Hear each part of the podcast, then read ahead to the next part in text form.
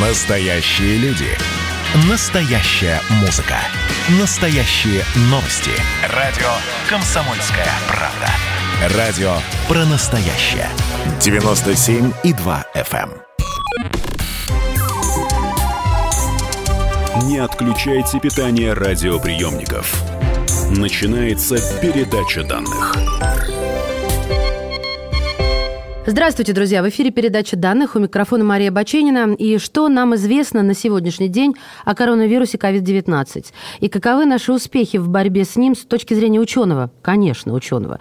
У нас в эфире врач, доктор медицинских наук по специальности инфекционной болезни, международный эксперт в области общественного здравоохранения, эпидемиологии и лабораторной диагностики Михаил Фаворов. Михаил Олегович, здравствуйте. Здравствуйте. Летом вы советовали болеть, заболеть.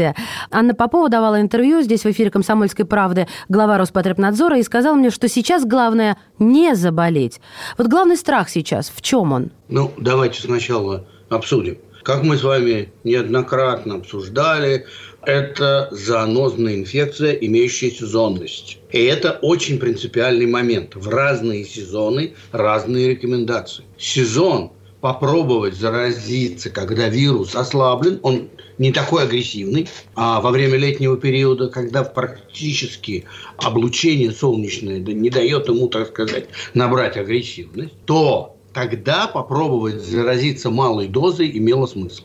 Сейчас доктор Попова совершенно права. Теперь главное не заразиться. Потому что сезон начался, подъем имеет абсолютно то, что я предсказывал, сезонный характер. Мы в самом начале этого подъема. Пик у нас будет в ноябре-декабре, потому что мы находимся в северном полушарии. Конечно, возможно отклонение от страны к страну, от региона к региону. Это, как говорится, мелочи. Главное, что мы входим в сезонный подъем этого заболевания. Еще раз я хочу, очень важный принципиальный момент. Во время эпидемии такой же по значению и смыслу, которая была в 1918 году, она началась в этом году. Самый большой подъем и самый тяжелый был именно в 19 году. Поэтому мы также ожидаем наиболее высокий подъем по сравнению с прошлым годом, ну вот с прошлым, так сказать, э, концовкой сезона, с февралем, мартом, апрелем. Мы ожидаем именно в этом году, в 20 и 21 то есть это где-то с ноября по февраль. Михаил Олегович, так бояться стоит схватить большую дозу, то есть гораздо более опасную, чем была летом из-за того, что солнце ослабляло вирус и не было сезонных заболеваний. Гораздо более опасную. Я правильно вас поняла? Правильно, поскольку вирус подвержен действию окружающей внешней среды, соответственно, его активность падает. Но, к сожалению, во время сезона он является как бы вообще не ослаблен внешними факторами, и поэтому сейчас заразиться уже рискованно. Более того, зоонозные инфекции, поскольку они не абсолютно наши, они как бы находятся в переходе от животных к нам, то есть мы неправильный для них хозяин, принципиальный момент является доза заражения. Если вы таким вирусом заражаетесь малой дозой, у вас будет вообще бессимптомное заболевание. А если вы заражаетесь большой дозой, у вас большой риск иметь э, тяжелую форму. Поэтому как это контролировать? Только маска, расстояние и ни в коем случае не контактировать ни с кем с респираторными синдромами. Вы уже упомянули про испанку. В 2018 году она появилась, и все было очень серьезно. А вот в 2019, как вы сказали, вторая волна была в пять раз выше. Это тоже было сезонное. То есть нам ждать тоже подобного в пять раз увеличения? Ну, все-таки так нельзя переносить. То есть, что изменилось? Мы же изменились, человечество же сильно изменилось. Во-первых, они только в 2019 году в то время поняли, что надо носить маски. Только в 2019 году, когда уже была такая заболеваемость, э, поняли, что надо соблюдать дистанцию станцию, именно тогда это и было разработано и доказана эффективность этого. Таким образом, мы уже имеем преимущество.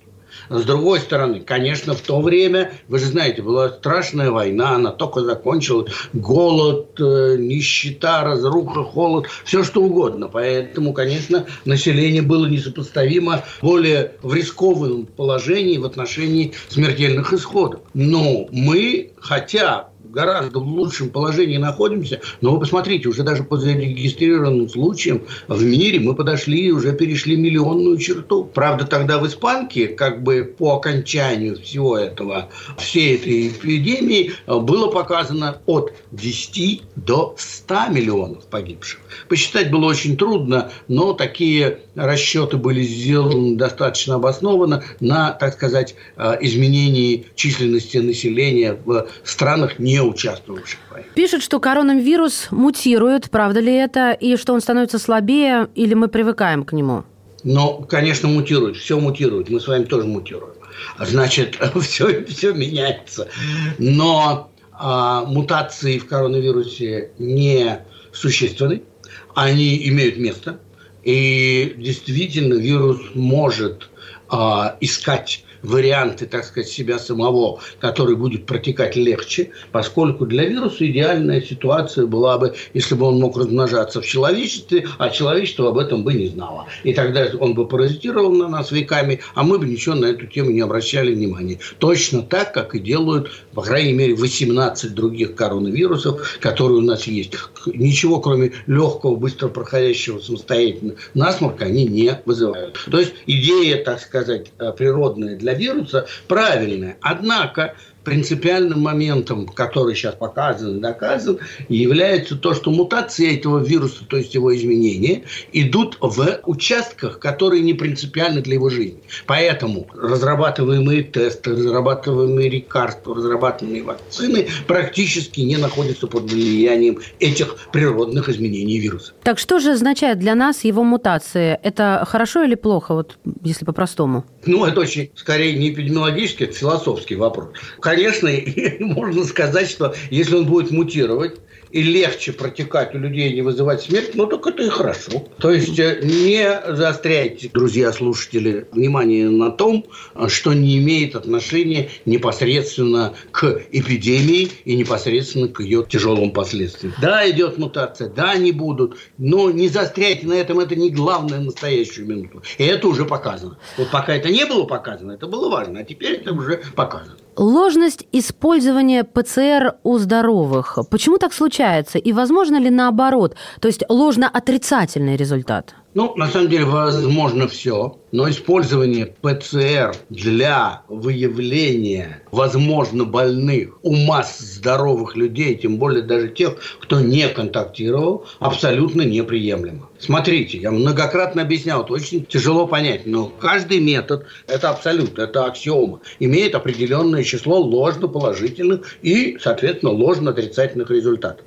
Но для тестирования здоровых имеет значение сколько ложно-положительных. Потому что когда вы тестируете больных, ну, человек уже болеет, у него там может быть какой-то процент ложно отрицательный, но относительно небольшой. И это я сейчас не буду рассматривать, это не важно. То есть, главный постулат. Мы делаем ПЦР только у больных. Почему? Потому что если ПЦР имеет 1% ложноположительных, а распространенность вируса у здоровых я подчеркиваю, у здоровых 0.001 или еще, или еще меньше, то все положительные у вас ложноположительные. Что вы будете хватать незараженных людей, запихивать их в больницу или в карантины, там заражать и рассказывать мне потом, что это был повторный случай? Я понимаю, что это трудно понять, но тем не менее, все-таки на каком-то уровне должно дойти до кого-то, что все положительные среди здоровых, бессимптомных, это ложно положительные. Тогда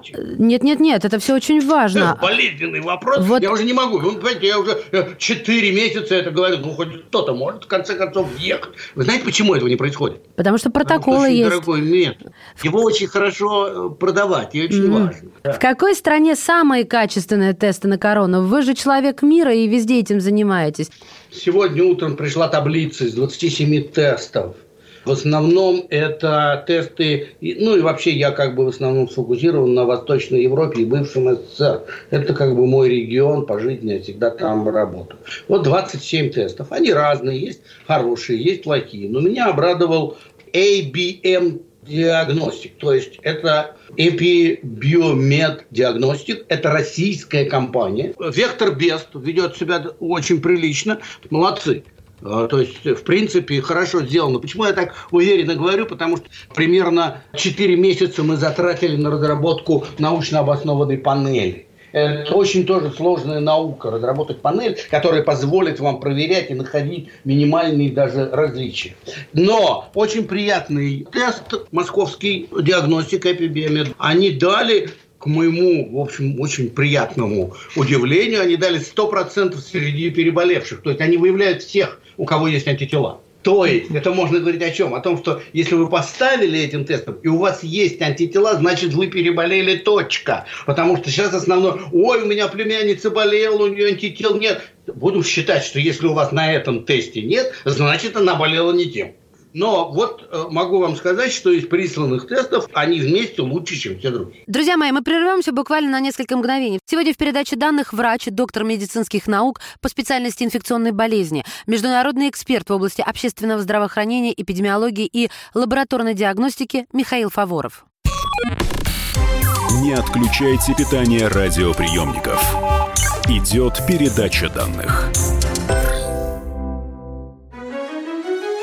Георгий Бофт. Политолог, журналист, магистр Колумбийского университета, обладатель премии «Золотое перо России» и ведущий радио «Комсомольская правда».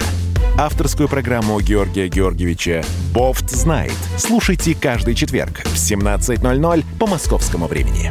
А что такое деньги по сравнению с большой геополитикой? Мы денег тут не считаем.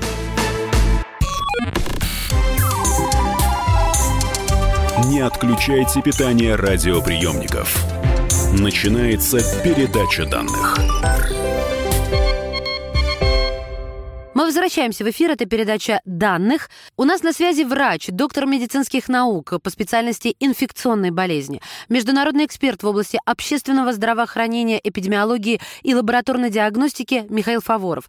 Получается, эффективность оценивается исключительно на том, найдены у нас в организме антитела или не найдены. Но если находят какие-то остатки этой РНК-вируса, то это же непонятно, болею я сейчас и бессимптомно, или я уже давно переболела. Вот эти все остатки РНК у вас, к сожалению, практически нет э, международно аккредитованных лабораторий для ПЦР. Там, где у вас ставят, результаты этих лабораторий вообще, так сказать, надо учитывать с большим вопросом. Потому что ПЦР – это очень э, рискованный метод с точки зрения контаминации. Когда вы делаете тысячи тестов на потоке в неаккредитованной лаборатории, где не все может быть так, как положено по лучшим, так сказать, стандартам, соответственно, у вас там будут ложноположительные достаточно много. А ну, естественно, как как-то это надо определить. Как э, доктор Попова опять же сказал, через 90 дней после болезни они находят ПЦР положительный. Я хохотал в голос. Это есть вот эта самая контаминация, которая к вирусу никакого отношения не имеет. Да, РНК они находят, а вы на полу у них проверили РНК в этой лаборатории? А на окнах проверили? Понимаете, да? Это очень сложный, очень громоздкий, очень тяжелый метод. И говорить о том, что то или иное явление выявляется в неаккредитованных лабораториях, лаборатории бессмысленно. Вот какой вопрос следующий. Сила иммунной системы нашей зависит от ежедневного воздействия на нас микробов.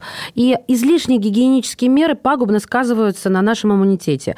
Вот только люди со слабой или неисправной иммунной системой должны быть защищены тщательно и гигиеной, и социальным дистанцированием.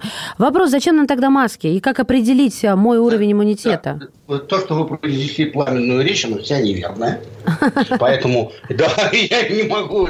А вот про маску я могу вам рассказать. Значит, ситуация в том, что говорить о гигиене в нормальных пределах просто нормальных людей, так сказать, нас всех, которые живут в нормальных условиях, не приходится. Все, что мы делаем, мы получаем те или иные э, бактерии, те или иные вирусы, или их антигены, потому что остатки валяются, допустим, на продуктах питания. Это все нормально, и это совершенно адекватно, мы должны этим заниматься. Маска смысл совершенно в другом. Маска смысл в чем? Что вы снизите дозу вируса, которую вы получите, это бенефит, ну то есть э, хорошо для вас. Но еще более интересно, что вы снижаете дозу, которую вы из себя, извините, вычихиваете. Вот в чем дело-то. Если взять человека двух, одного зараженного, а другого нет, и они оба в масках, то тот, который не зараженный, будет в худшем случае болеть легко. Если он один в масках, а тот, который носит маску, здоровый, то шанс у него все-таки иметь серьезную форму есть. Но если человек, который больной в маске, то тот, который здоровый, у него очень маленькая вероятность иметь тяжелую форму. Но когда они оба в масках, то он вообще не заметит, что появится антитела и все. Таким образом, мы масками регулируем дозу. И обсуждать тут совершенно нечего. Потому что к гигиене мы с вами отношения этого не имеем. Почему? Потому что это же ненормальная жизнь. Это же особая ситуация пандемии, эпидемии, когда болеют миллионы людей. Поэтому ношение масок – это социальная необходимость. И мы должны это делать до, во всяком случае, 21 год точно. Не знаю, в 22 посмотрим. Если будет вакцина, то это можно будет прекратить. А ну вот вы сказали глагол «вычихивать». А правда ли... Нет, нет, я, я почему зацепила, зацепилась за него. Правда ли то, что заразные – это только те, кто кашляет и чихает? А человек, который обычно себя ведет и чувствует, на первый взгляд, он не заразен? Нет, к сожалению, те, кто кашляют и чихают, имеют сильный респираторный синдром. У них выделяется большое количество вируса. Да, они наиболее опасны. Тем не менее, вирус может протекать в легкой форме. Это обычно у людей, у которых хороший мукозный иммунитет.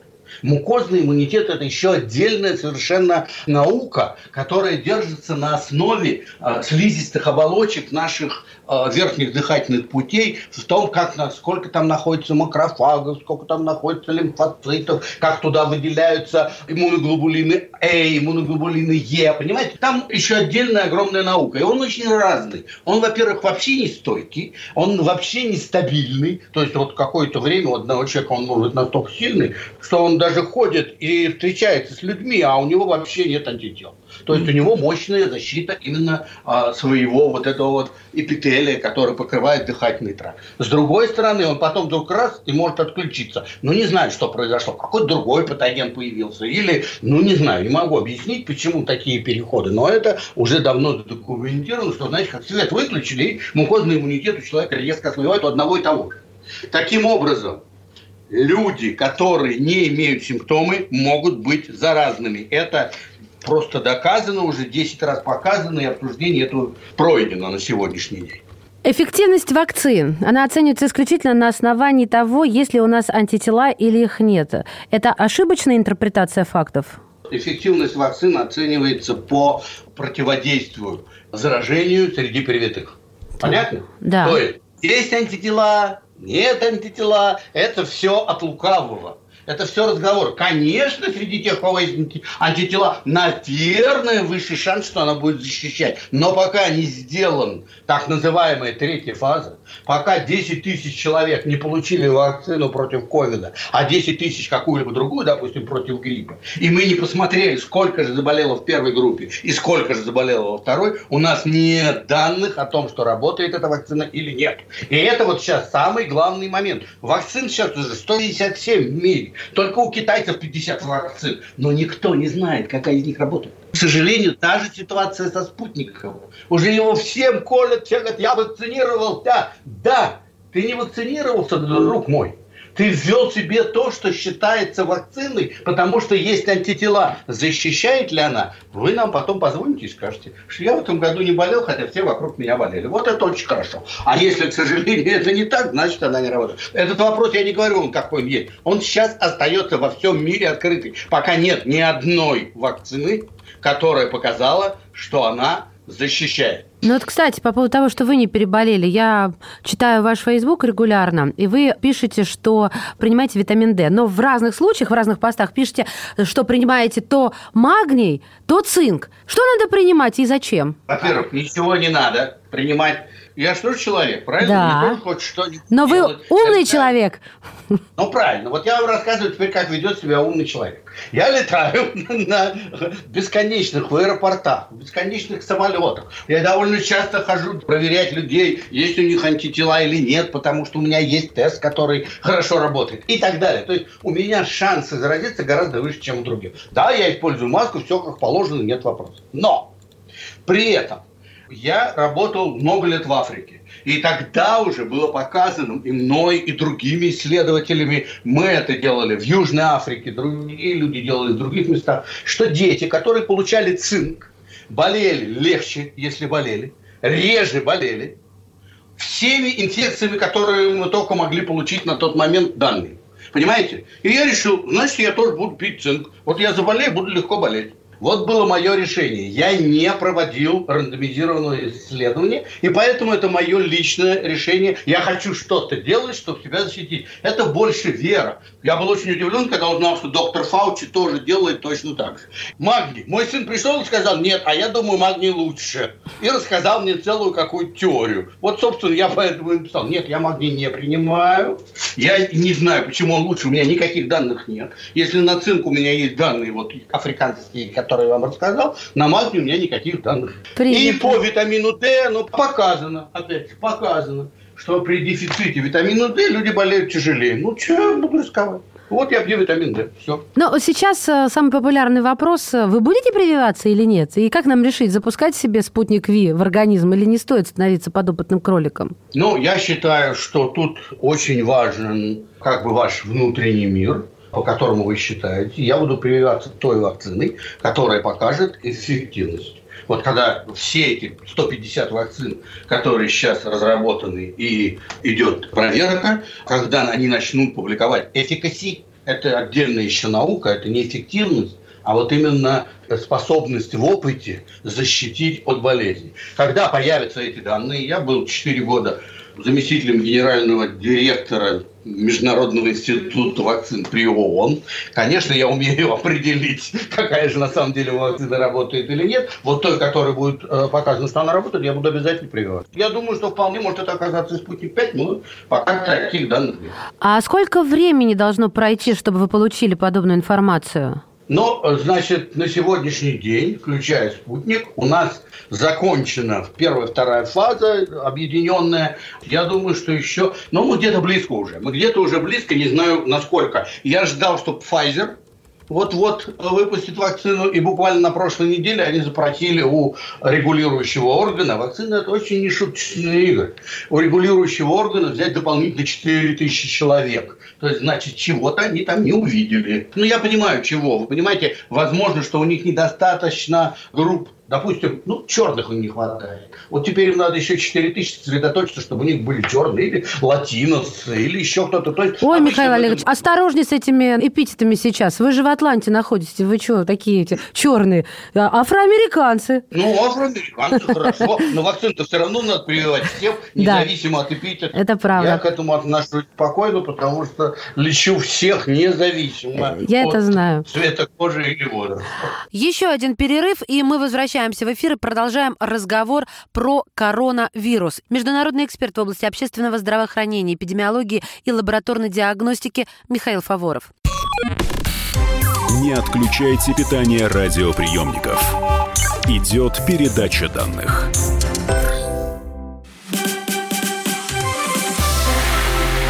Это было начало. Это действительно история, которая будоражит. Так вся страна обалдела. И Россия родина слонов, она от океана до океана, да. И мы, мы всегда правы, мы никогда не сдаемся. И самое главное, что же будет дальше? Комсомольская правда. Это радио.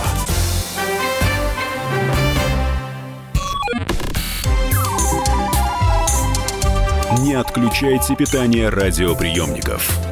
Начинается передача данных.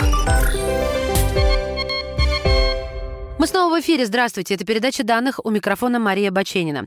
Сегодня у нас на связи врач, доктор медицинских наук по специальности инфекционные болезни, международный эксперт в области общественного здравоохранения, эпидемиологии и лабораторной диагностики Михаил Фаворов. В мире обсуждается, конечно, вторая волна и дальнейшее ужесточение мер. Ваша точка зрения, я вам даже предложу варианты. Первое, ужесточение необходимо. Второе, вакцина чья-то, русских, неважно, китайцев или кого-то еще, всех спасет.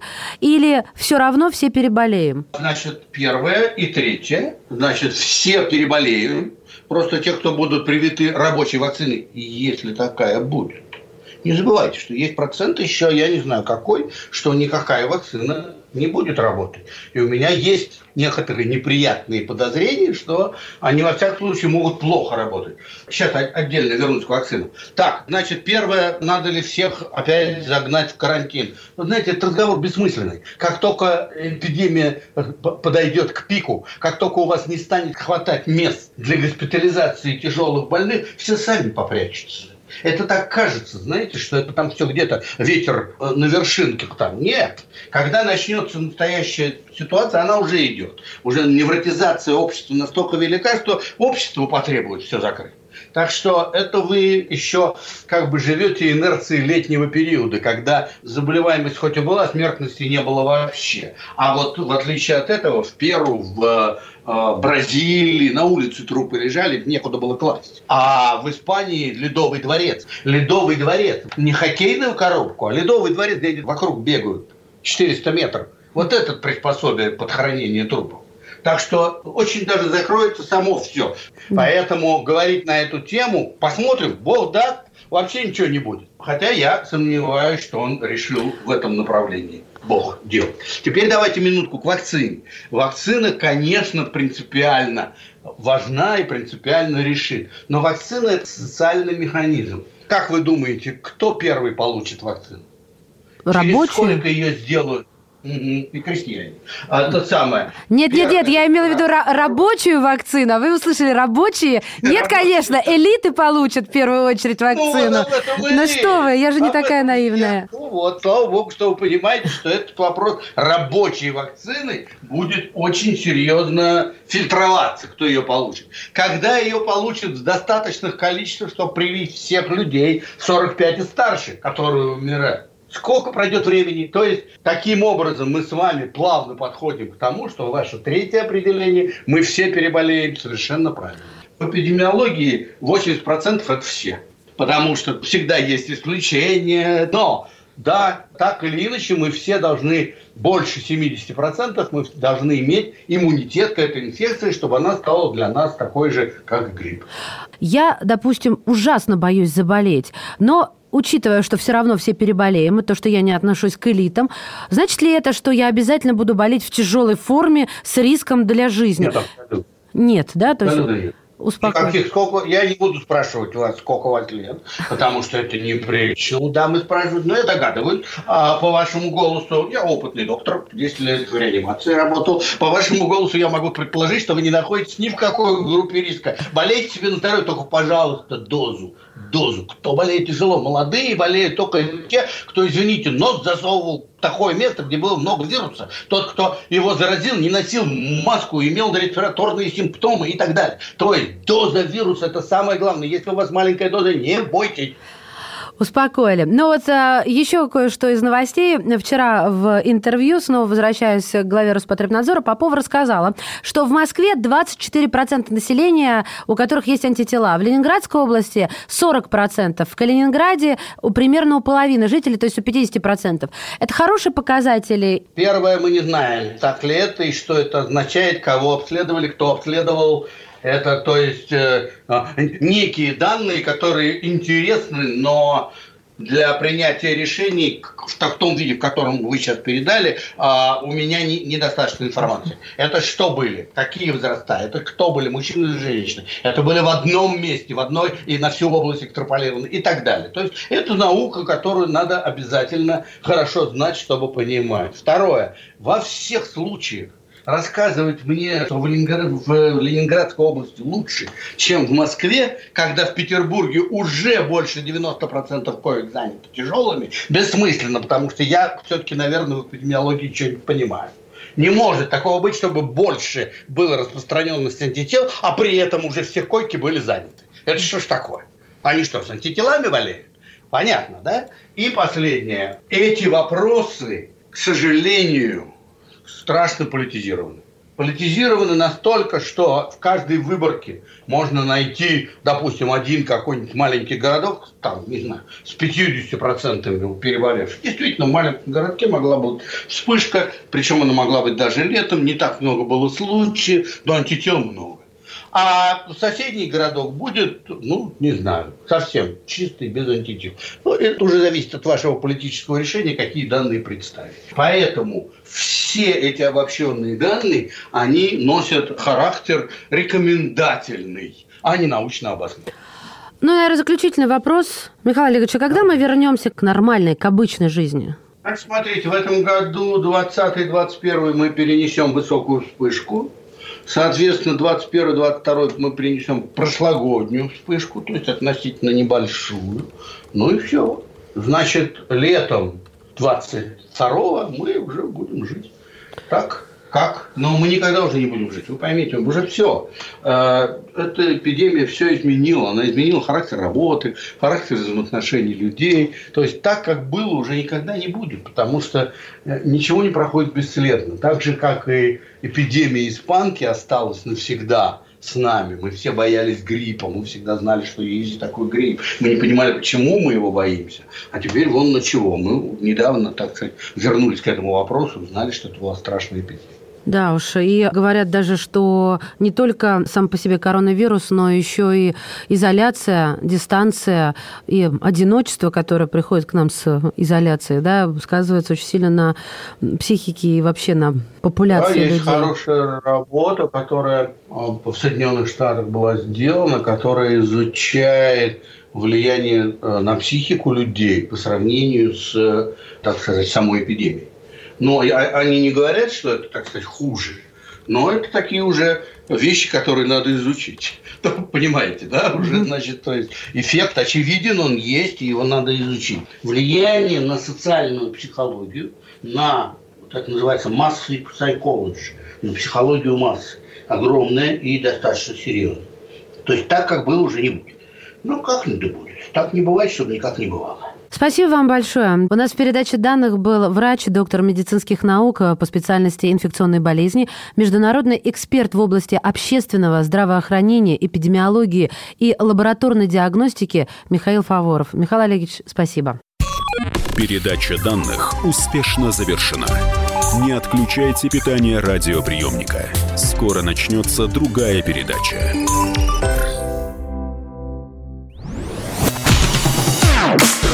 Красное на черном Красное на черном. Там, где вода? И в небе смешки ломаных стрел. Я руки протягивал вверх Я брал молнии в гость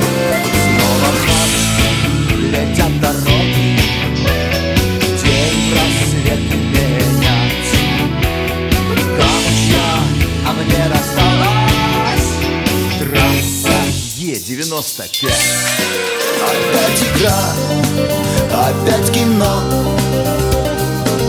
Снова выход на бис «Комсомольская правда». Радио поколения Алисы.